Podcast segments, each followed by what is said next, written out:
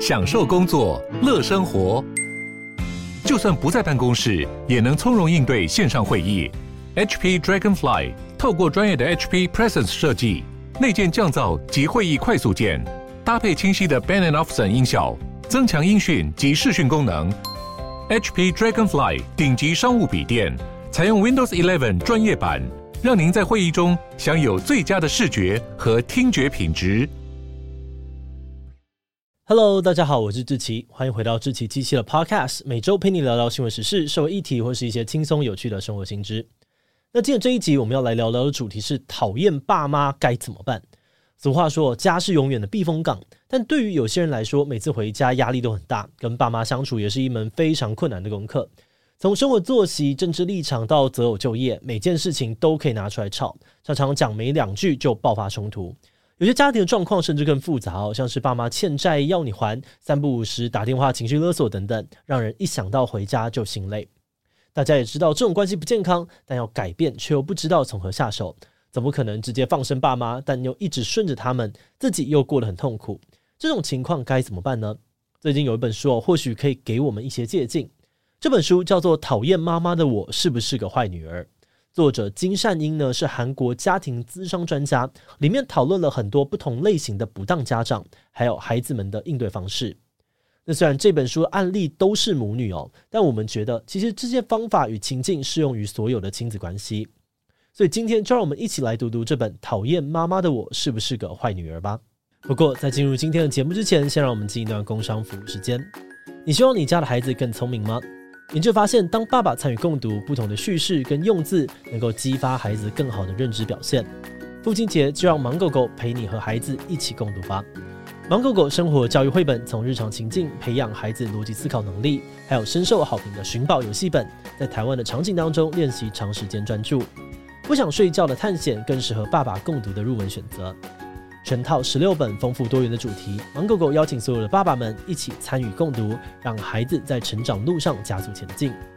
现在输入志祺七七专属折扣码，就能够享有父亲节八八折的限时优惠。马上点击资讯栏的链接到官网看看吧。好的，那今天的工商服务时间就到这边，我们就开始进入节目的正题吧。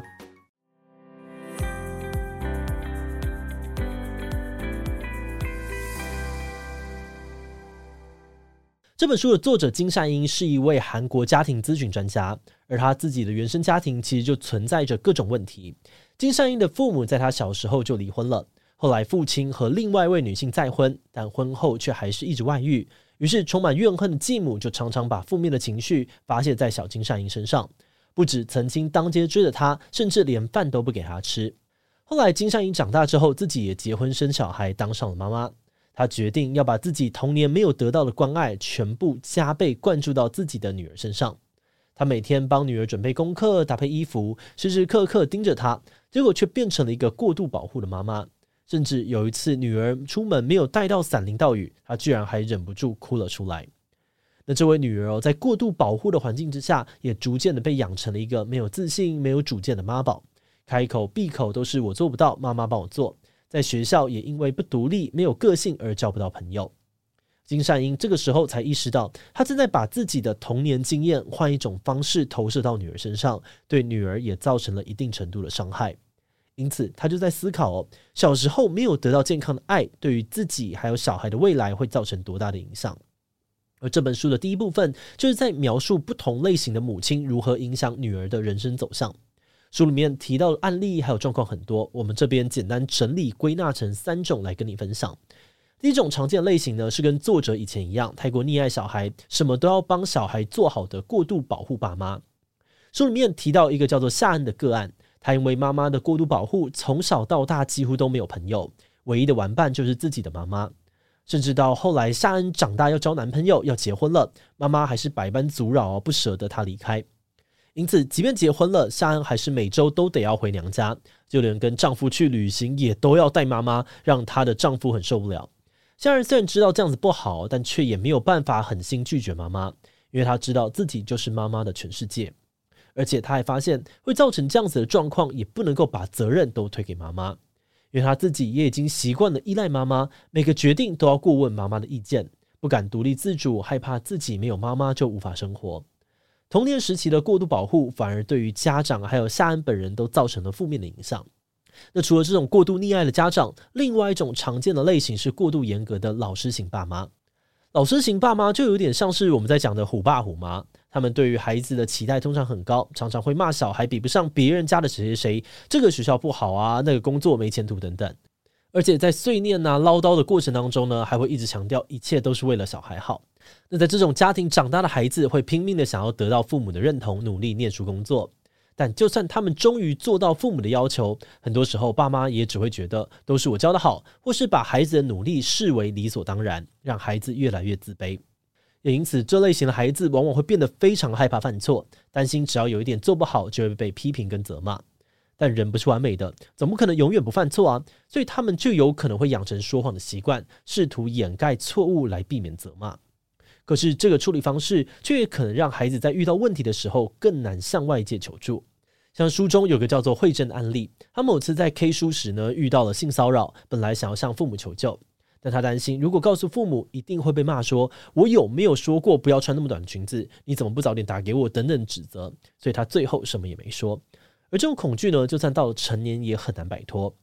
慧珍后来成家立业之后，不管遇到多严重的问题或挫折，都还是不敢回家找父母商量，只能够自己默默扛住。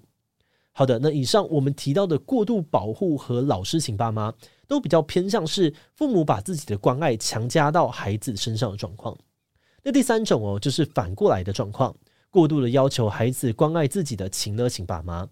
这些状况比较复杂的家庭，像是父母感情不和啊，甚至有暴力、精神疾病等等的情况。有些小孩甚至必须反过来照顾爸妈，这个时候小孩反而会成为爸妈唯一的依靠跟慰藉，父母也更有可能有这种控制啊、亲勒小孩的状况。像书里面呢就讲了一个美珍的案例，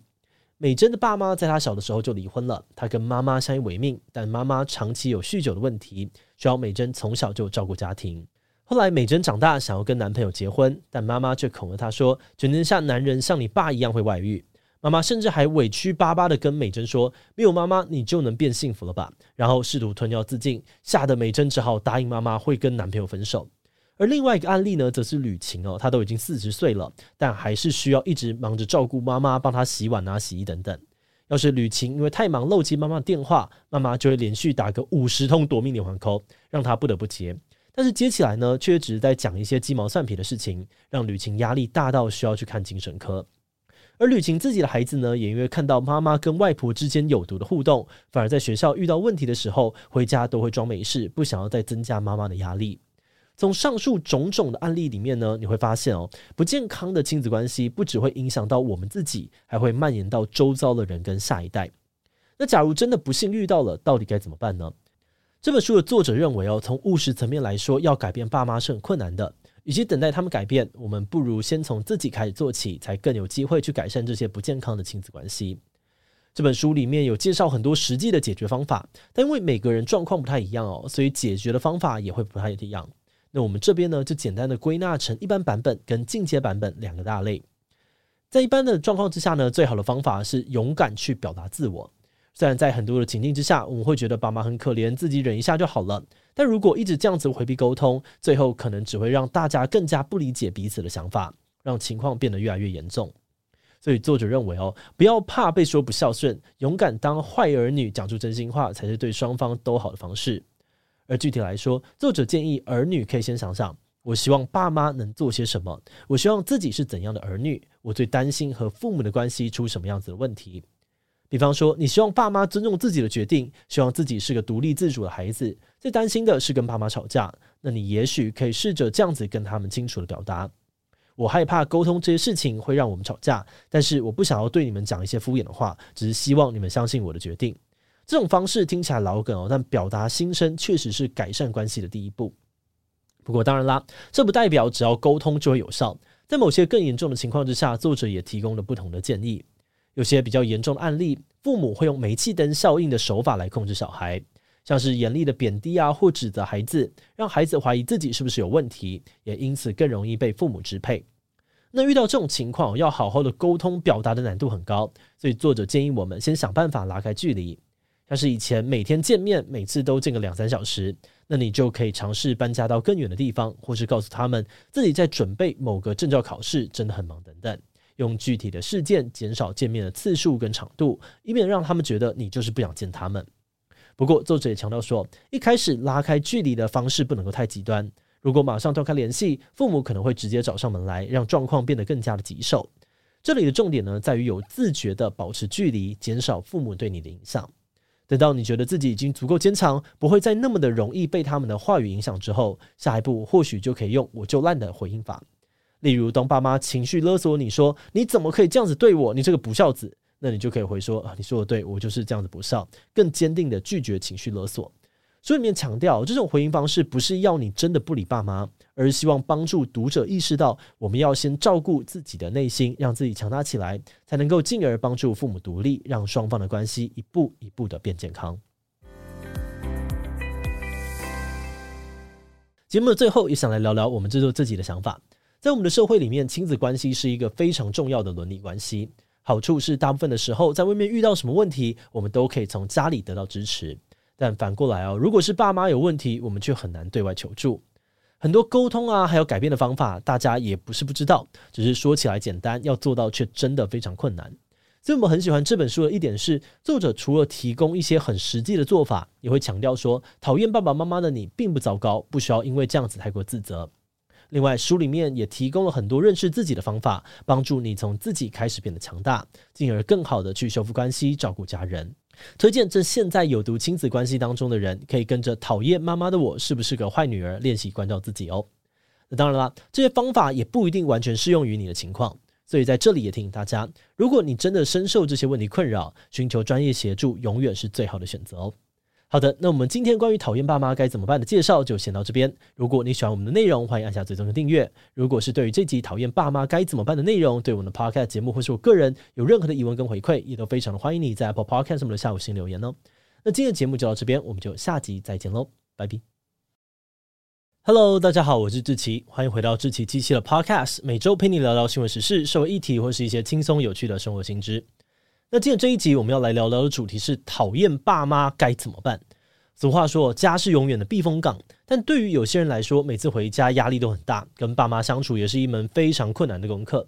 从生活作息、政治立场到择偶就业，每件事情都可以拿出来吵，常常讲没两句就爆发冲突。有些家庭的状况甚至更复杂哦，像是爸妈欠债要你还，三不五时打电话情绪勒索等等，让人一想到回家就心累。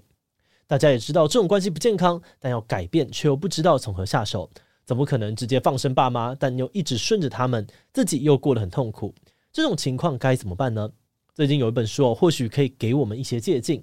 这本书叫做《讨厌妈妈的我是不是个坏女儿》，作者金善英呢是韩国家庭咨商专家，里面讨论了很多不同类型的不当家长，还有孩子们的应对方式。那虽然这本书案例都是母女哦，但我们觉得其实这些方法与情境适用于所有的亲子关系。所以今天就让我们一起来读读这本《讨厌妈妈的我是不是个坏女儿》吧。不过在进入今天的节目之前，先让我们进一段工商服务时间。你希望你家的孩子更聪明吗？研究发现，当爸爸参与共读，不同的叙事跟用字，能够激发孩子更好的认知表现。父亲节就让芒狗狗陪你和孩子一起共读吧。芒狗狗生活教育绘本，从日常情境培养孩子逻辑思考能力，还有深受好评的寻宝游戏本，在台湾的场景当中练习长时间专注。不想睡觉的探险更适合爸爸共读的入门选择。全套十六本丰富多元的主题，芒狗狗邀请所有的爸爸们一起参与共读，让孩子在成长路上加速前进。现在输入志祺七七专属折扣码，就能够享有父亲节八八折的限时优惠。马上点击资讯栏的链接到官网看看吧。好的，那今天的工商服务时间就到这边，我们就开始进入节目的正题吧。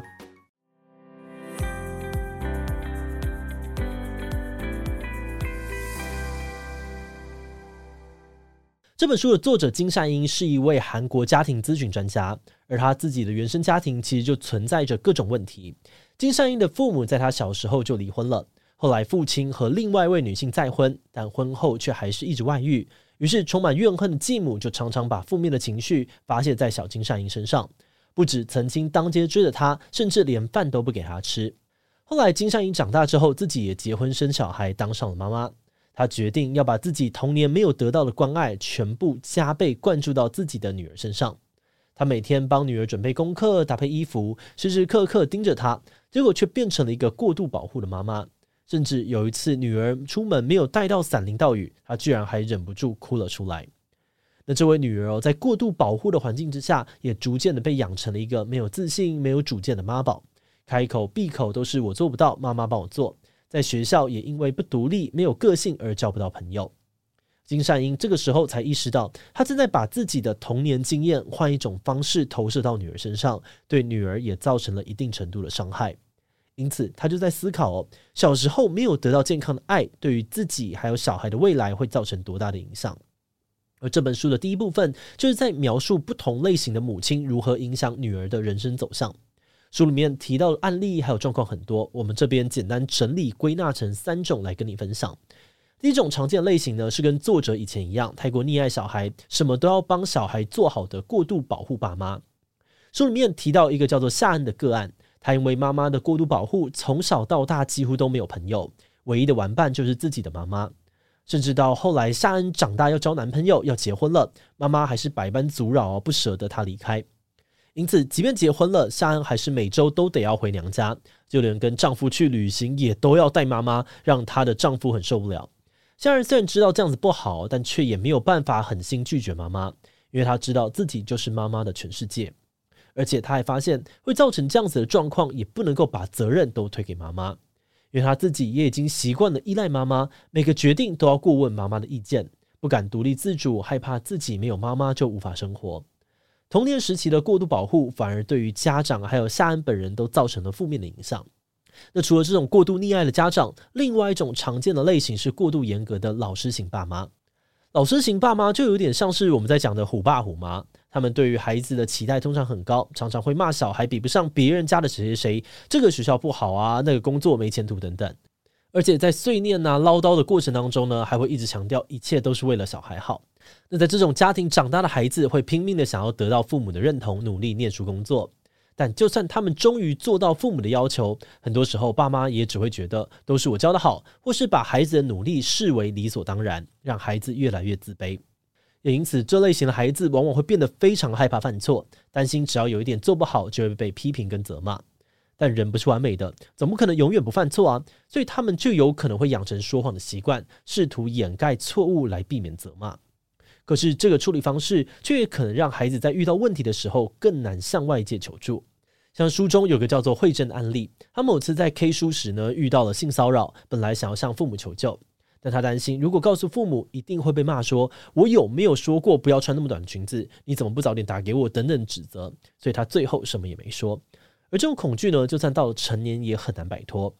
慧珍后来成家立业之后，不管遇到多严重的问题或挫折，都还是不敢回家找父母商量，只能够自己默默扛住。好的，那以上我们提到的过度保护和老师型爸妈，都比较偏向是父母把自己的关爱强加到孩子身上的状况。那第三种哦，就是反过来的状况，过度的要求孩子关爱自己的情勒型爸妈。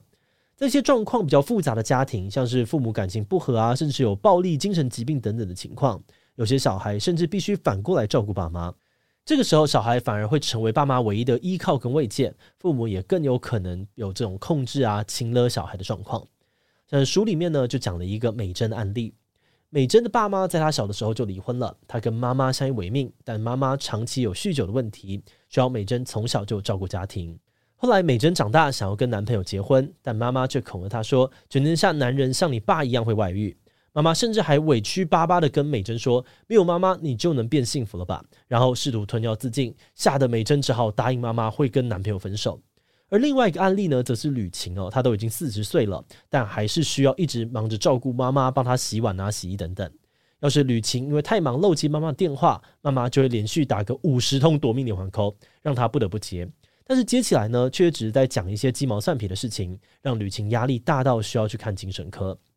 而吕晴自己的孩子呢，也因为看到妈妈跟外婆之间有毒的互动，反而在学校遇到问题的时候，回家都会装没事，不想要再增加妈妈的压力。从上述种种的案例里面呢，你会发现哦，不健康的亲子关系不只会影响到我们自己，还会蔓延到周遭的人跟下一代。那假如真的不幸遇到了，到底该怎么办呢？这本书的作者认为哦，从务实层面来说，要改变爸妈是很困难的。与其等待他们改变，我们不如先从自己开始做起，才更有机会去改善这些不健康的亲子关系。这本书里面有介绍很多实际的解决方法，但因为每个人状况不太一样哦，所以解决的方法也会不太一样。那我们这边呢，就简单的归纳成一般版本跟进阶版本两个大类。在一般的状况之下呢，最好的方法是勇敢去表达自我。虽然在很多的情境之下，我们会觉得爸妈很可怜，自己忍一下就好了。但如果一直这样子回避沟通，最后可能只会让大家更加不理解彼此的想法，让情况变得越来越严重。所以作者认为哦，不要怕被说不孝顺，勇敢当坏儿女，讲出真心话才是对双方都好的方式。而具体来说，作者建议儿女可以先想想，我希望爸妈能做些什么，我希望自己是怎样的儿女，我最担心和父母的关系出什么样子的问题。比方说，你希望爸妈尊重自己的决定，希望自己是个独立自主的孩子，最担心的是跟爸妈吵架。那你也许可以试着这样子跟他们清楚的表达：我害怕沟通这些事情会让我们吵架，但是我不想要对你们讲一些敷衍的话，只是希望你们相信我的决定。这种方式听起来老梗哦，但表达心声确实是改善关系的第一步。不过当然啦，这不代表只要沟通就会有效，在某些更严重的情况之下，作者也提供了不同的建议。有些比较严重的案例，父母会用煤气灯效应的手法来控制小孩，像是严厉的贬低啊或指责孩子，让孩子怀疑自己是不是有问题，也因此更容易被父母支配。那遇到这种情况，要好好的沟通表达的难度很高，所以作者建议我们先想办法拉开距离。像是以前每天见面，每次都见个两三小时，那你就可以尝试搬家到更远的地方，或是告诉他们自己在准备某个证照考试，真的很忙等等。用具体的事件减少见面的次数跟长度，以免让他们觉得你就是不想见他们。不过，作者也强调说，一开始拉开距离的方式不能够太极端。如果马上断开联系，父母可能会直接找上门来，让状况变得更加的棘手。这里的重点呢，在于有自觉的保持距离，减少父母对你的影响。等到你觉得自己已经足够坚强，不会再那么的容易被他们的话语影响之后，下一步或许就可以用“我就烂”的回应法。例如，当爸妈情绪勒索你说：“你怎么可以这样子对我？你这个不孝子。”那你就可以回说：“啊，你说的对，我就是这样子不孝。”更坚定的拒绝情绪勒索。书里面强调，这种回应方式不是要你真的不理爸妈，而是希望帮助读者意识到，我们要先照顾自己的内心，让自己强大起来，才能够进而帮助父母独立，让双方的关系一步一步的变健康。节目的最后，也想来聊聊我们制作自己的想法。在我们的社会里面，亲子关系是一个非常重要的伦理关系。好处是，大部分的时候，在外面遇到什么问题，我们都可以从家里得到支持。但反过来哦，如果是爸妈有问题，我们却很难对外求助。很多沟通啊，还有改变的方法，大家也不是不知道，只是说起来简单，要做到却真的非常困难。所以我们很喜欢这本书的一点是，作者除了提供一些很实际的做法，也会强调说，讨厌爸爸妈妈的你并不糟糕，不需要因为这样子太过自责。另外，书里面也提供了很多认识自己的方法，帮助你从自己开始变得强大，进而更好的去修复关系、照顾家人。推荐这现在有毒亲子关系当中的人，可以跟着讨厌妈妈的我是不是个坏女儿练习关照自己哦。那当然啦，这些方法也不一定完全适用于你的情况，所以在这里也提醒大家，如果你真的深受这些问题困扰，寻求专业协助永远是最好的选择哦。好的，那我们今天关于讨厌爸妈该怎么办的介绍就先到这边。如果你喜欢我们的内容，欢迎按下最终的订阅。如果是对于这集讨厌爸妈该怎么办的内容，对我们的 Podcast 节目或是我个人有任何的疑问跟回馈，也都非常的欢迎你在 Apple Podcast 上面的下五星留言哦。那今天的节目就到这边，我们就下集再见喽，拜拜。